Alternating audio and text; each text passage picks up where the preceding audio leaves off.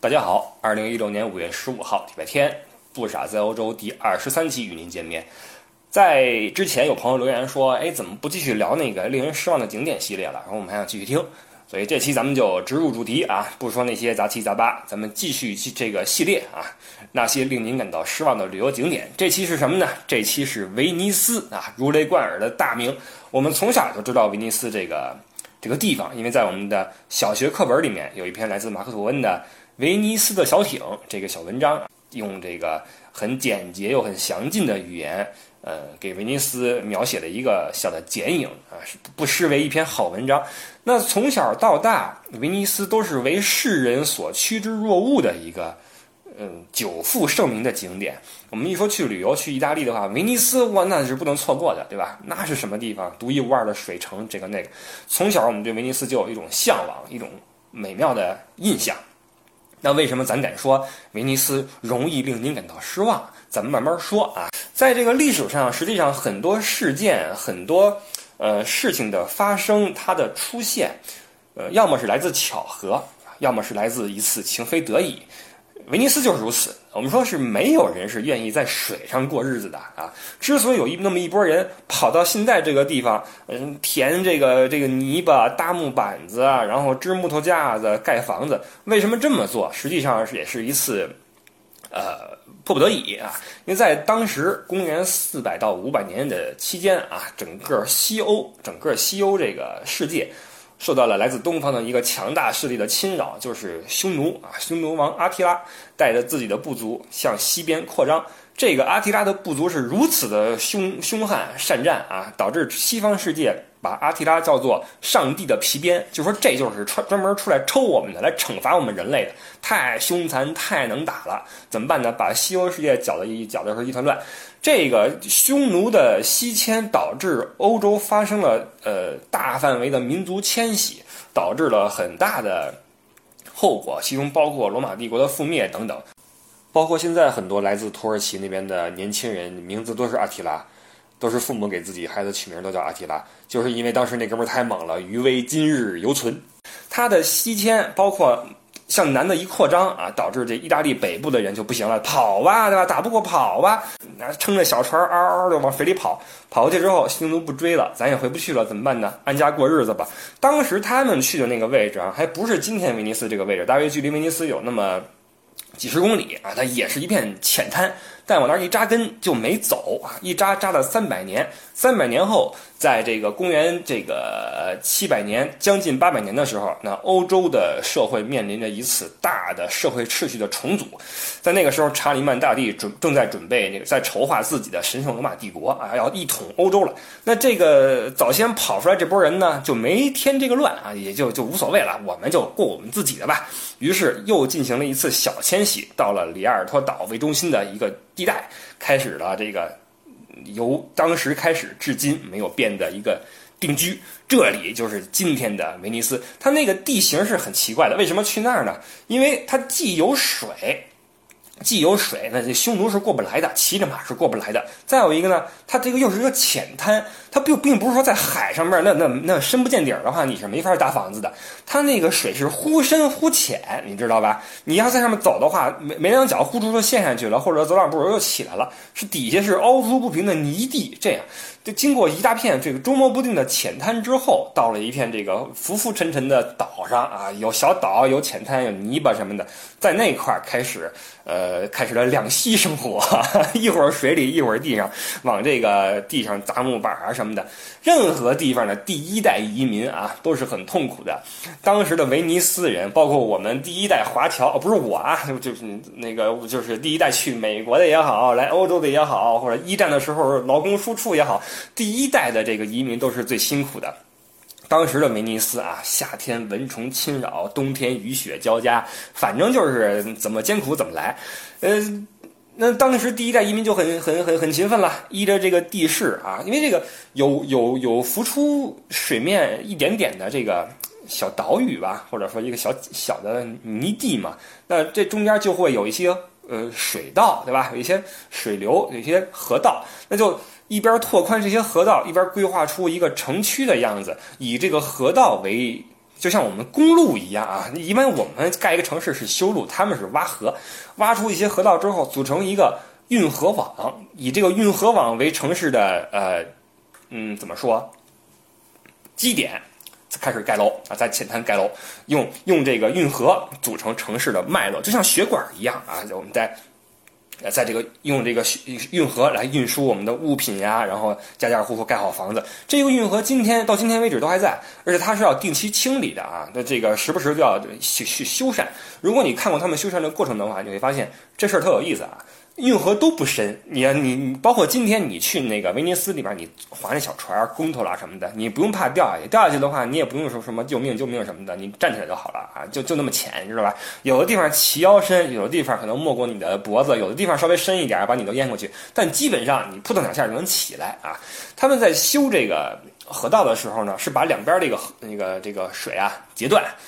中间的水排走，底下就露出来了啊！你一看底下，实际上就是一那个那个一个沟啊，一深沟。你跳下去，民工跳下去，然后在里边去咔哧那个砖头啊什么的啊，修那个。木桩啊，等等的，就干干这个。那威尼斯这地方，它不仅是这个地理啊是独一无二的，由这个水组成的，然后上面搭木头，然后盖房子。它的政体也很特别。我们说，在呃中欧成立了呃神圣罗马帝国的时候呢，哎，威尼斯这边也有自己的独特的政体。它用的不是这种尊一个皇帝底下用的分国王这种封建制、分封制，不是的，它用的是共和制的这么一个体制，就是我们你。从历史上我们会会发现啊，就一切这种远离主流文化圈的这种人群啊，很容易就能创新出人类就做做一个自己的创新，搞出一个新的政体出来。你比如说美国人，对吧？当年的一批欧洲人，啵跑去美国去，然后就开始搞这什么人权、搞独立什么的哈。虽然我们有欧洲的光荣的传统，我们有这个什么各种什么精神什么传承，但是我们还要更更怎么说？更加文明的搞独立、搞人权、搞三权分立什么什么的。当时的威尼斯人也一样。那我们既然不在大陆，我们就不归他们管，啊？我们玩我们自己的，怎么着呢？选出一拨人来搞普选，搞这种总督制啊！这我们的老大不是皇帝，也不是国王，我们老大是总督啊。这个总督他是不是这个世袭的？是通过人选出来的。呃，这样的话可以到达，可以达成一种人人监督、监督，然后包括人人参政这么一个一个一个目的。威尼斯人选选总督是一个特别神奇的一个事儿啊！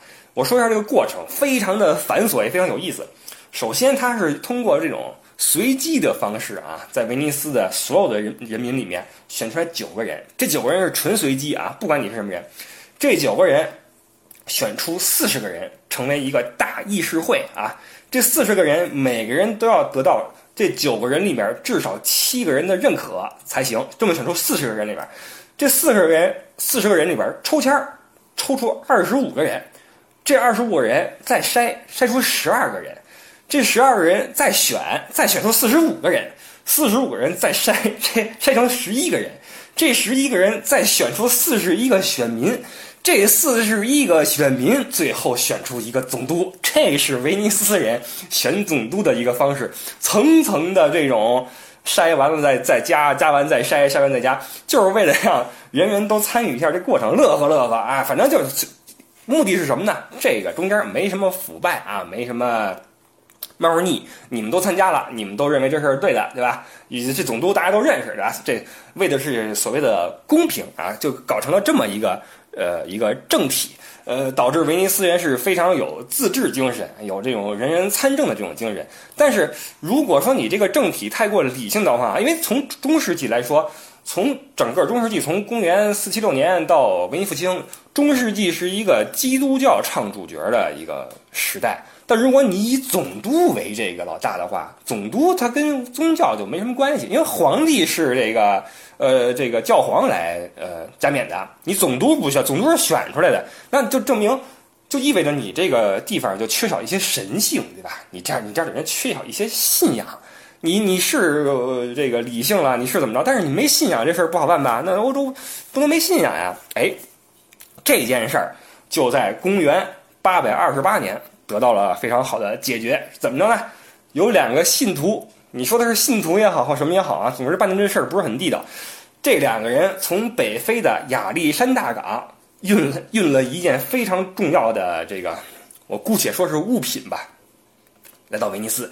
这物品是什么呢？是圣马可的遗体啊！原本在亚历山大里边安葬了，结果这俩人给偷出来了，偷偷给运到了这个这个这个威尼斯。圣马可是写马可福音那一位啊，他的他的遗体就这么运过来了。据说当时为了躲避这个北非士兵的盘查，还把这遗体放在猪肉底下，因为北非那边是这个伊斯兰社会啊，放在猪肉里边就躲过盘查。也有说是在盘查的时候，呃，就。狡辩说这是鱼竿儿，就给运过来了。反正不管怎么样啊，运到了这个这个这个威尼斯这个地方，这一下就不得了了。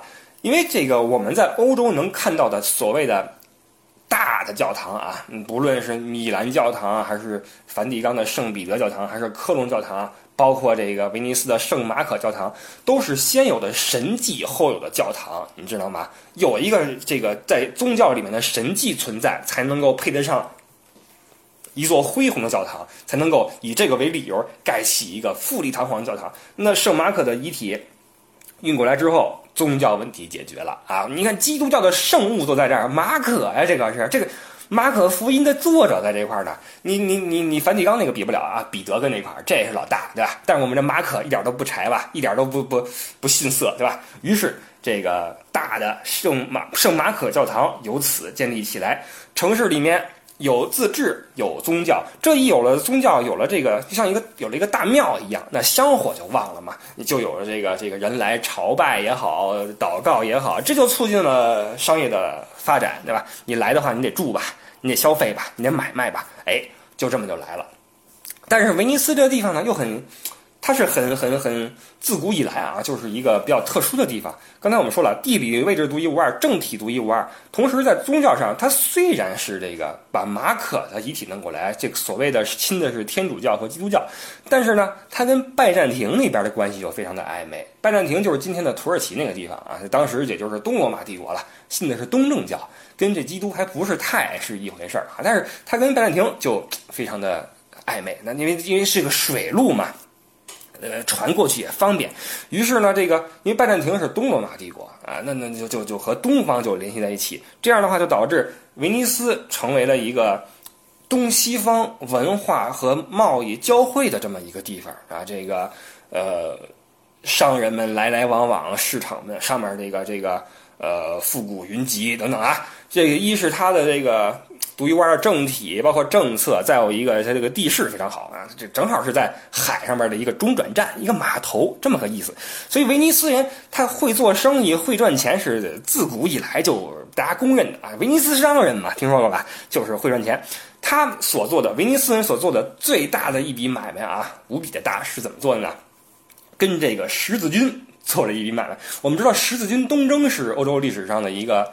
呃，跨时间这个长度很很很很大的一个历史事件啊，也就是说，基督教这个社会里面不停的组织一些军队出来，然后以这个呃消灭异图为为理由往东边去烧杀抢掠，实际上就这么一回事儿啊。在一二零一年，因为十字军东征打了很多次啊，其中第四次十字军东征的时候，因为组织太仓促，因为这这东征啊。以后咱们找一期说东征啊，是一次比一次的柴，你知道吧？最开始还有人响应，然后这个还是挺神圣的，就就往东边进发。之后一次比一次仓促，一次比一次荒谬。后来愈发的这个表现出对财富的这种贪婪。实际上到最后就是一帮这个这个泼皮无赖组成一个队伍，有点像那个水水浒那意思，你知道吧？然后就就扛着锄头就去了，恨不得就这意思。一二零一年第四次十字军东征。因为这个缺钱缺人，到了威尼斯这边走不动了，然后这个跟这个威尼斯这个这个总督啊说，我们这个我们那个这个商量商量啊，你呀给我们出点钱，出点人，怎么怎么着？威尼斯总督一听说行，那我们咱们一起来合作一把吧，搞一搞啊。嗯，这样你们你们你们付我钱，我呀我出船，对吧？我出这个。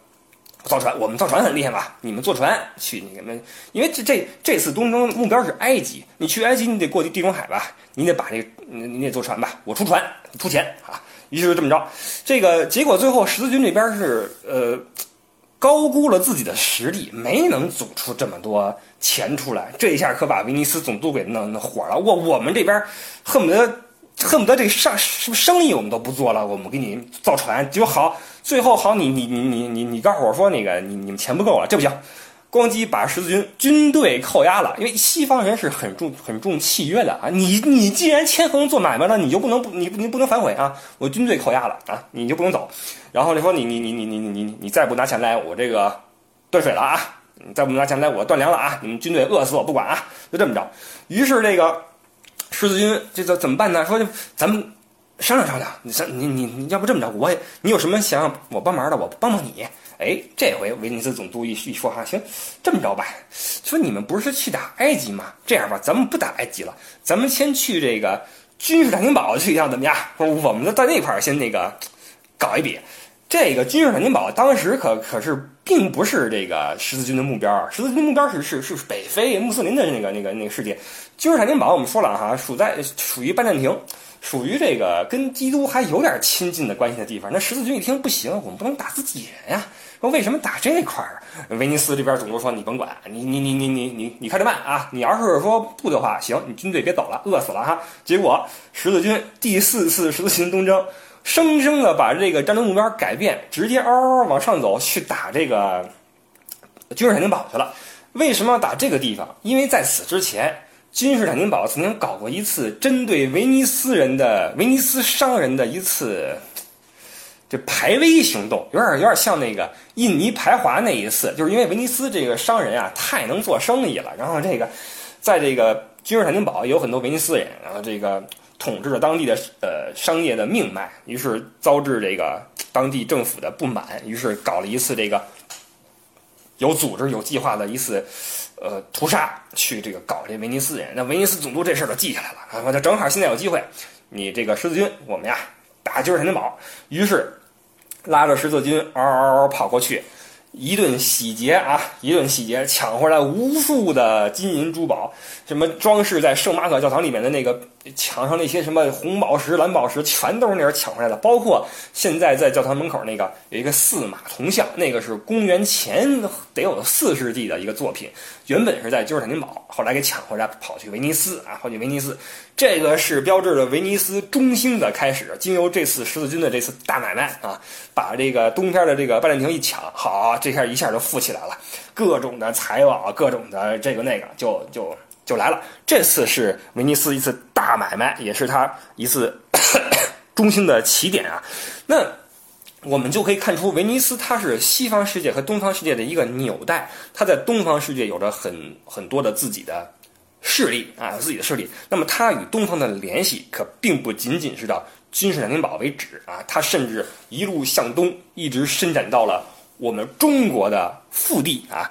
在一二九五年，一二九五年，一位四十一岁的中年人，风尘仆仆的，带着财宝，带着他的在东方的见闻，叩响了他在威尼斯老家的大门。这个人是谁呢？这个人就是我们每个人都很熟悉的。中国人的老朋友马可波罗，威尼斯之子，他是土生土长威尼斯人啊。这马可波罗是威尼斯的一个大户，他爸因为威尼斯都是商人嘛，全都是这个做买卖的啊。他爸也是其中一位，那就从小他就跟着他爹一块儿啊，包括家里边人一块儿就往来于这个海上东跑西跑去做生意。那这个一路往东走啊，原本是想。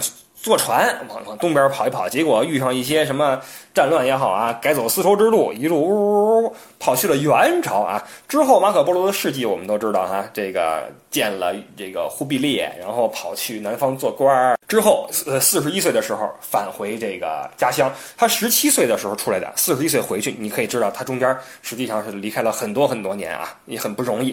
他这个回去之后啊，这哥们儿是挺爱国的，他为什么回去了呢？他在中国做官做了几年之后，当然是他自己说他做官啊。做了几年之后，正好当时这个元朝的这个上边啊分下一个活儿出来，说我们要送一个公主，阔阔真公主啊，我们送她去西边，跟这个当时的一个波斯那边一个国王吧，还是结婚还怎么着？选了三个使者送她去，然后，正好那个找个找个导游吧。找导游带队吧。于是，一看，哎，马可波罗你不错哈，你不就你不就是西方来的吗？你哪儿都去过哈，你又你你又会外语，就就你吧。于是马可波罗一块儿送着这三个人，送着这个阔阔真，一路往西走。那阿马可波罗就说了，说这个我来这么久了，我也该回去了。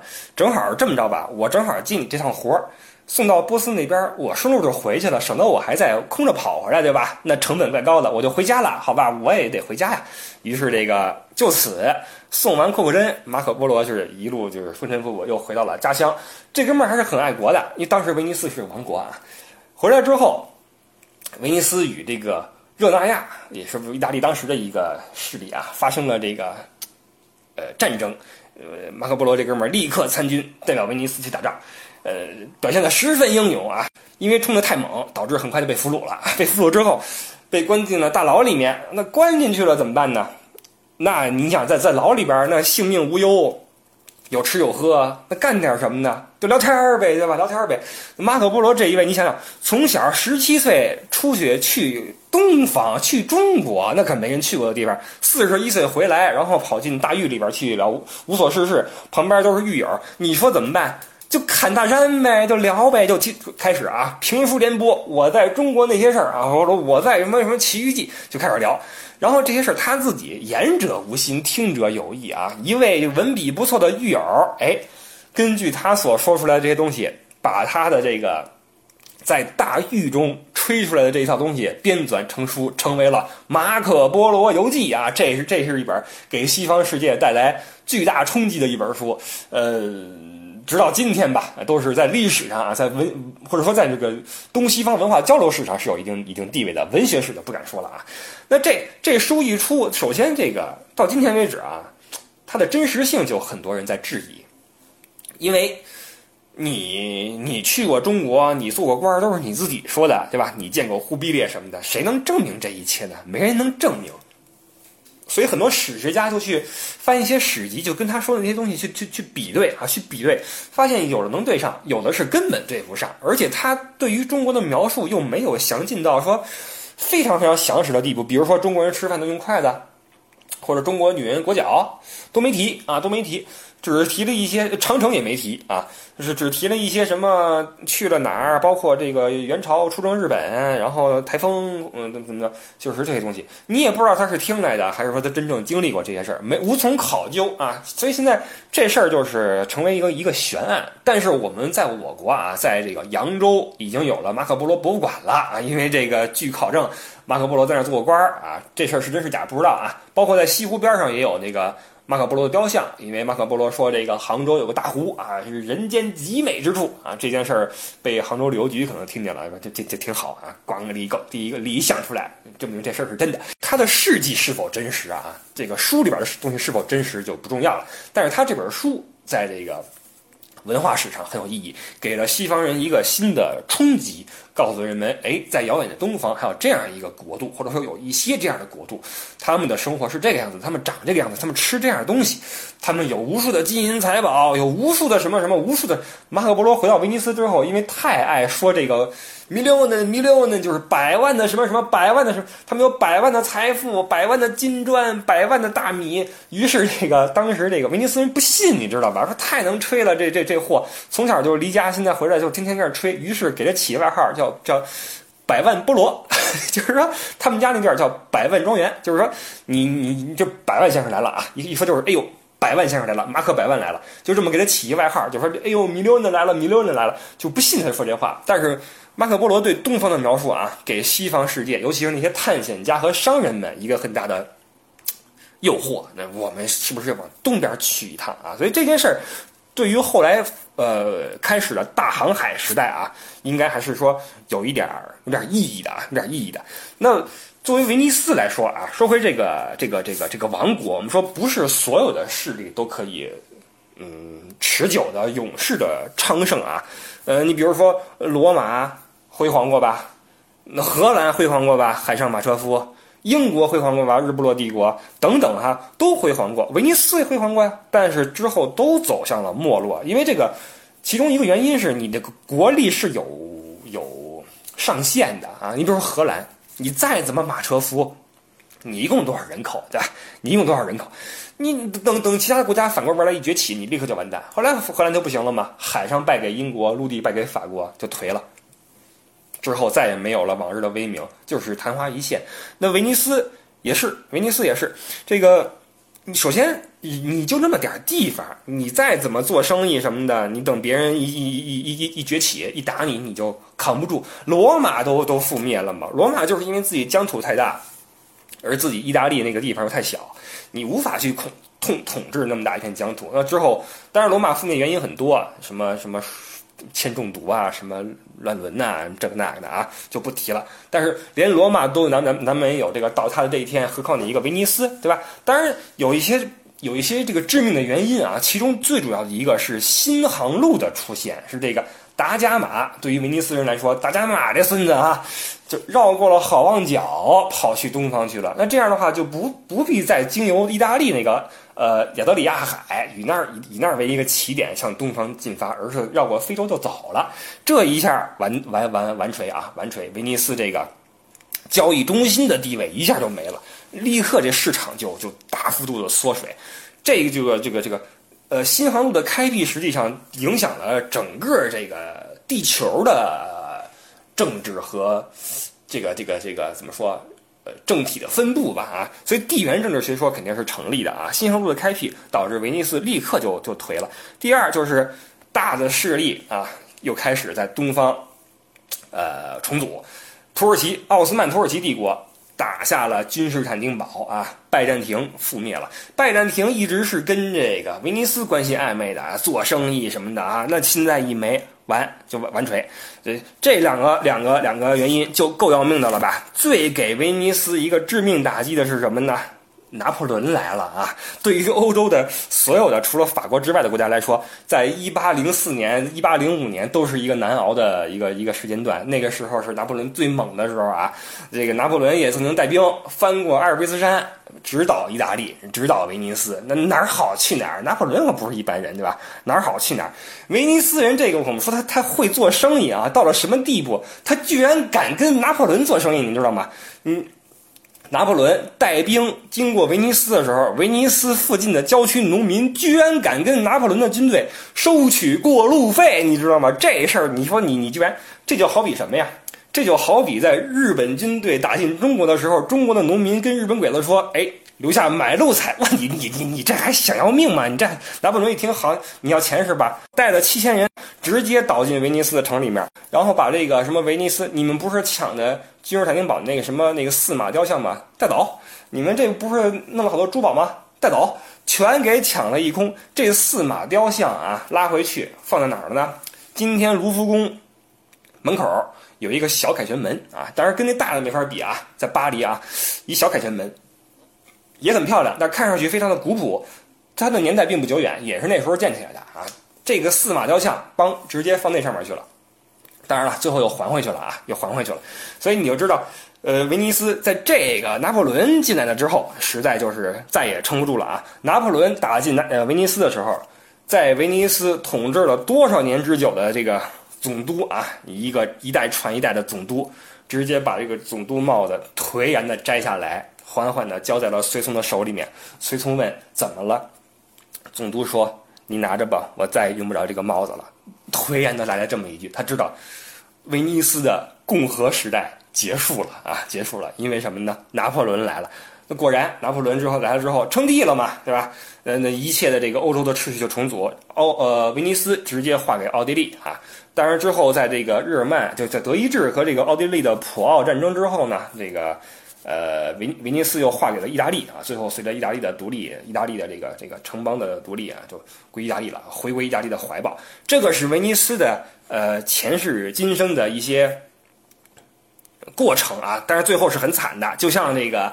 呃，八国联军抢清朝一样，都一样的啊。其实这个不是只欺负中国啊，朋友们，只要是落后的地方就要挨打。这个法国军队走哪儿抢哪儿，因为拿破仑还正好是一个特别喜欢文化历史的这么一个一个一个怎么说，一个头子啊，一个霸权头子，一个独裁者。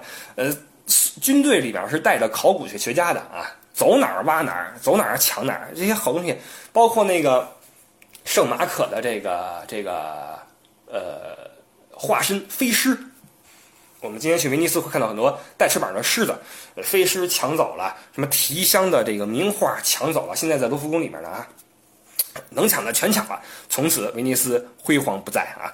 这个是威尼斯的一点儿这个这个这个呃小过程啊，大家知道就行。景点咱们就不提了，什么。圣马可教堂、圣马可广场，什么宫多拉，这个大家你们去之后自己听导游给你们讲，这就无所谓了。那为什么啊？回到主题，为什么咱就敢说威尼斯是一个容易令人失望的一个景点哈？因为威尼斯它现在是经历了一些危机，其中一个我们是呃长期以来都有有所耳闻，就是威尼斯要沉了，威尼斯要沉了，要被水淹了。其中一个原因是冰山的消融啊，慢慢的海平面会上升，这我们都是老生常谈了。再有一个呢是，呃，威尼斯它是一个呃一片一片岛嘛，在大陆上建了很多工厂、很多工业区，这工业区的对的淡水需求就很大，于是大量的从地下抽取地下水，这就造成了这个整个地基的下沉，就导致这个威尼斯慢慢的在向这个水底下走啊。再有一个就是，威尼斯是一个旅游业被过度开发的这么一片地方啊，就有点像这个。我们说，不论是什么地方，当旅游业毫无节制的去接纳游客的话，那就纯粹就完蛋了啊！前两天北京南锣鼓巷不是说了吗？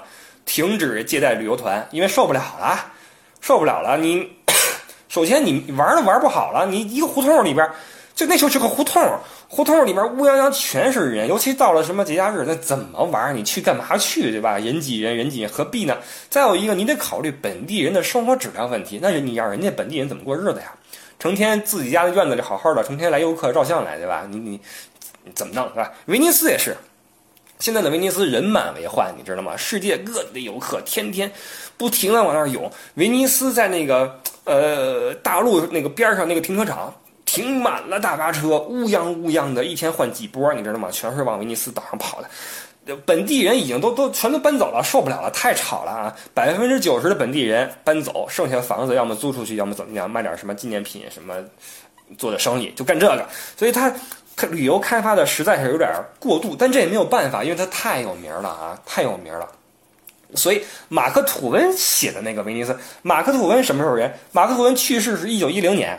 你就更别说他去威尼斯是哪年了，那十九世纪了，对吧？那一八几几年去的威尼斯，他看到的威尼斯当然是一一片静谧，然后这个带有着浓浓的田园风情的、安静的、充满魅力的威尼斯。哪像我们今天去啊，充满了工业气息以及旅游开发，就没法弄了。他这个令人失望的几个点啊，我说一下。首先，我们去威尼斯旅游啊。首先，一个我们时间比较紧，因为威尼斯它处的那个位置有点尴尬。意大利是一个长条形的国家，我们都知道，像个皮靴子，对吧？最北边是米兰，挨着这个国境，也就再往北边五十公里、六十公里就去瑞士了。米兰在在北呃北边，往南边走。一路向去罗马的话，中间是佛罗伦萨啊，米兰到佛罗伦萨差不多三百公里，佛罗伦萨到罗马差不多三三百公里，所以去意大利旅游基本上走一个纵向的那个一个一个线。但是威尼斯呢是在东边啊，距离米兰得有两三百公里这个样子。那你开车开过去，你就要半天时间吧，对吧？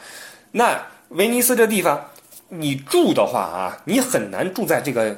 城里面这岛里面，一是这个酒店人满为患，再有一个是它确实费用很高啊。那那那那地方，你想想，这么多游客，他不挣你钱挣谁钱？威尼斯商人嘛，不挣你钱挣谁钱？你要是想住岛上，好，那你那个住宿费翻番啊，翻好几番。所以很多这个很多这个游客啊，去威尼斯旅游，或者从米兰出发，或者从佛罗伦萨出发，向威尼斯进发，先半天先耗在车上耗路上，然后。比如说早上起出发啊，中午到了吃个饭，下午好，我们去岛上玩个半天，晚上又要回到陆地上去过夜。因为很多人去意大利旅游，因为大部分都是跟团嘛，你跟个什么旅游团或怎么样，再怎么有品质的旅游团，只要是个大团，基本上就不可能住岛上，因为你你四十多个人，你怎么住一个酒店里面啊？岛上没有这么大酒店，你只能住在大陆上面。所以这样的话，就导致你在威尼斯这个这个。水城里面的时间就不是很长，大约三小时、四小时了不起了，你知道吗？了不起了。再有一个，你在这个威尼斯里面，如果你不去乘这个小小船贡多拉走那个水巷的话，你你你不会觉得这是个水城，因为圣马可广场也好，或者什么也好，特别大，你知道吗？就像一个广场一样，你往上一站，就跟在在一个一个城市里没什么区别。你往里面走的话，如果你不坐这个小船，你很难走到那些非常静谧的、安静的、有着威尼斯独特魅力的地方。你小路去，小路错综复杂，走两步就迷路，你知道吗？嗯，再有一个就是威尼斯那边人，他因为旅游的过度开发，所以导致这个旅游从业者呀，他的这个，嗯。就有点太过于的，太过于怎么说？你说他势力也好，什么也好，他太过于物质了啊！他已经失去了好客的这种本性。因为反正我怎么着都都来钱，你也就来这么一趟，你这一辈子就来这么一趟。我他倒不至于黑你，但是他也没没必要对你多客气、多友好，对吧？那所做的就是挣钱，你把你钱掏出来就完事儿。所以这个威尼斯本地的人，你去那儿。嗯，你可能不太容易感受到很好客的、很热情的、很有本地特色的人跟你打个招呼或怎么没有啊？因为他们本身不胜其烦，一天多少人在那乌泱乌泱的，你你换谁去都受不了。咱们实话实说，对吧？不赖他们本地人，换谁去都受不了。所以这么综上所述，这些地方合在一起，你你跟团游意大利的话，你在威尼斯就是半天时间啊，就半天时间，这个是客观条件决定的，没有办法。你既不能住岛上，你也不能在这耗一整天。你耗一整天的话，没有任何。旅游团会这样安排路线，因为旅行社之间的之间的竞争如此的激烈，谁也不敢是耗一天耗在给你耗在什么岛上边让你过一天，这成本立刻呼都起来了。咱们在报团的时候，第一看的是价格，那我们首先想的不是说我我在岛上住一天，我怎么怎么样怎么样，首先看价格，那我首先选便宜的实惠的，对吧？那为了竞争，那我只好让你在威尼斯待个半天就走了。所以，你如果你想领略威尼斯的美丽的一面的话，不是说这个城市一定令您失望，而是说它的旅游开发以及我们所采取的旅游方式，令我们无法真正的百分百的体会到这个水城的美妙之处。这是我的意思啊。所以说到这块，我必须要强调一点的就是，并不是威尼斯这个地方不够美，而是我们所处的这个形式是不够。完美对于威尼斯来说，呃，我们错失了了解威尼斯、感受威尼斯的好的角度和时机，这是我要想说的事情。如果你想玩好，怎么着？自由行啊，自由行，或者你找五六个人组成一个小团，精品小团，你去威尼斯。你注意啊，一定要住岛上。只有当这些大的呃游大的大巴车们全都走了之后，全走了之后，威尼斯这个岛上才恢复了。正常的宁静，哇！一下啊，从五点钟以后吧，立刻这岛上就安静了。随着夕阳落下，哇塞，整个岛上被涂上一层金黄色的光芒，特别的美，而且耳边很静谧，只有汩汩的水声。这个时候，你划一个小贡多拉也好，或者你漫步在威尼斯水城的小巷子里面也好。这个时候，你能够看到的都是威尼斯的本地人，看到的都是本地的生活的景象。这里的咖啡馆，这里的餐馆在不慌不忙的营业，没有了白天的嘈杂，没有了游客们的讨价还价，种种的争吵不悦都是烟消云散。在晚上，或者在这个早上起来，在太阳升起的时候，你在这个圣马可广场上面站一站的话，哇，那个时候是威尼斯。再美不过的时候啊，当这个朝阳或夕阳把这个城市涂上色彩的时候，没有游客的时候，这个时候你一个人走在这个水城里面，这时候的威尼斯是一个最美丽的威尼斯，绝对是你，你今生不枉此行的地方啊！这是我想说的东西，并不是说这威尼斯就完蛋了，我们不要去，不不不是这个意思啊！旅游我们一一辈子只去一次，一定要玩好啊！只不过，呃，很遗憾的是，你如果您跟团的话。当然了，你你也别说这个说啊，那我不去了，那我这个跟团我不去威尼斯，也不至于哈。你毕竟团有团的好处，您自己去威尼斯的话，比如说你想从火车站去那个 你住的地方，你要坐船吧，你得坐公交船吧。你注意啊，威尼斯这地方没有车的哈，全是船。我们在城市里面有公交车、救护车、什么货车，威威尼斯有这公交船、救护船、货船等等，也包括什么消防船等等的哈。没有车，你想你你你你坐船从那个码头去那个你住的地方，你坐去吧啊！那那我坐过一次，好家伙，乌泱乌泱的，上面全是人，跟跟那个呃巴士差不多啊，全是人。一站又一站，那可慢了去了。它不像那个车嗷嗷到了，那慢慢滑过去。哇塞，你你你过去之后，你你团有团的好处是什么呢？它它有效率。团的话，直接拉去码头，由这个当地的这个地接啊，这个准备好的小艇、快艇上面坐个那么。百八十人不是问题啊，乌泱泱呜呜开过去，开的一路上给你讲解啊，拿中文给你讲解啊，左边是什么什么，右边是什么什么，威尼斯双年展是怎么回事，说的非常的详尽。这个是团的好处嘛，对吧？你自己去的话，你要做功课，你要看历史，你要听不少在欧洲，对吧？你总有一些各有利弊吧。但是你想玩好的话，废话啊，花钱，嗯，多住一会儿，这个是感受威尼斯呃最好的。最好的方式，好吧。关于威尼斯，就说到这儿就差不多了哈。呃，相信大家对这个地方已经有了一个初步的了解。那，嗯，至于具体玩的感受怎么样，大家可以自己去尝试。回来之后可以跟我来聊一聊啊。希望各位在威尼斯有一个美好的经历啊，美好的经历，划一划贡多拉，听一听，嗯，帅气的船夫给你唱一唱一首什么《我的太阳》什么的哈。当然了。给点小费啊！他们是很精明的，给你唱歌的话绝对不会白唱的啊！包括团队在做工作的时候，他们会说小费小费，我这中文都会了，你知道吗？小费小费，搞成这个样子就不是很很漂亮吧，对吧？不是很漂亮，好吧？关于威尼斯就说这么多啊，嗯，感谢各位的收听，咱们下个礼拜天再找一个话题与各位再接着聊。不少在欧洲第二十三期到此结束，非常。